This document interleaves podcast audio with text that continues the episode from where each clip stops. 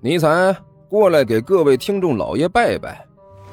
嗯，哎呦，不来，看看这是啥？火腿肠哦。我我我我，呃呃，各位听众老爷，本魔王这厢有礼了。嗯，乖。哎，欢迎大家来看我如何拯救世界啊！精彩继续，别忘了点订阅哟。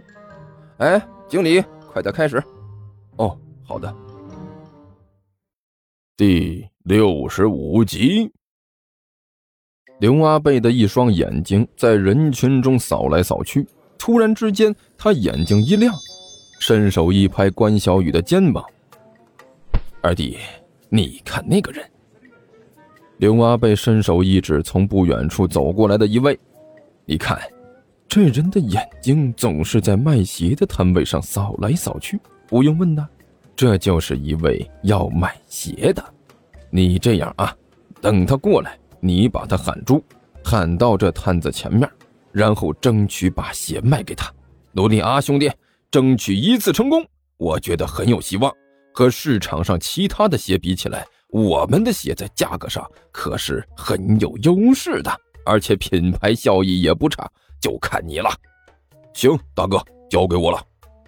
关小雨重重的点了点头，深吸了一口气。二弟，你也不用太紧张。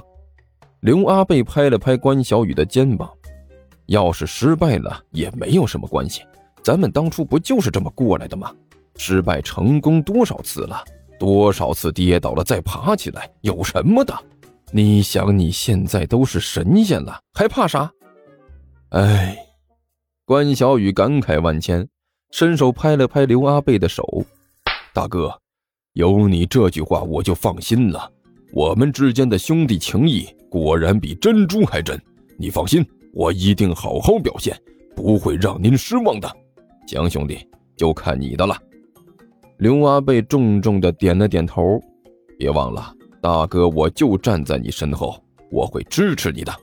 好，大哥，你看我今天怎么把这鞋给你卖出去。关小雨深吸了一口气，顷刻之间瞪圆了眼睛，对着走过来的那个人大吼了一声：“哎，那边的人，给某家站住！”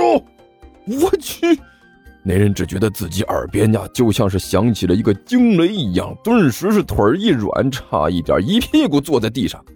他颤颤巍巍的伸出手来，指着自己的鼻子：“这，这位大哥，你你你是在喊我的？”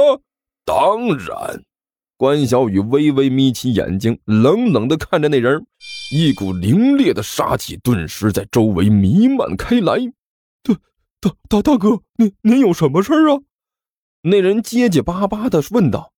不要叫某家大哥，关小雨手捻长髯，冷冷的说道。某家只想问你一句：这鞋你买吗？啊啊！关小雨并起两根手指，指着那人大吼了一声：“少与某家废话！某家只是问你，这鞋你买还是不买？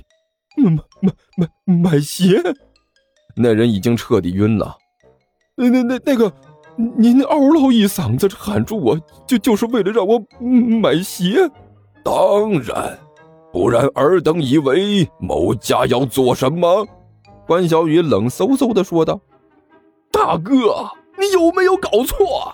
那人指着关小雨吼道：“我睡他！你这一嗓子，我以为你丫的要打劫呢！你卖个鞋用这么大嗓门做什么？”“对，我警告过你了，我不是大哥，不要叫我大哥，我大哥在这里。”关小雨伸手一指身后的刘备：“我睡他，还真的是有组织的。”本来关小雨就高大强壮啊，看着怪吓人的，再加上身后缠了一脑袋纱布的刘备啊，这个直接看的人腿肚子转转转转筋呐。这人哆哆嗦嗦的就要掏手机，这不报警看来是不行了。哎哎哎哎哎！别别别别别别别！刘备眼睛都红了。伸手一把把关小雨的手按了下去，一个箭步冲到那人身边，伸手一把抓住那人要拨号的手。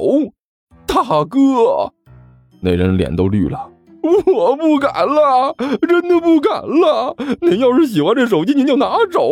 实话说呀，这就是一台山寨的，不值钱的。嘿，不不是，这位兄弟，我这个兄弟呀，从小生病，吃错了药了啊，哎，所以这脑子有点不不太清楚。你千万不要和他一般见识，您别报警啊，千万别报警，误会，一切都是误会呀，误误会。那人先是一愣，然后顿时大吼了一嗓子，差点把我吓尿了！太坑人了！你、你、你们这、你们再这样，我我肯定要报警！啊，别、别、别、别、别、别、别报警！千万别报警啊！对不起，实在是对不起。刘阿贝是连鞠躬带弯腰，好不容易才把这位劝走了，然后垂头丧气的回到了摊位上。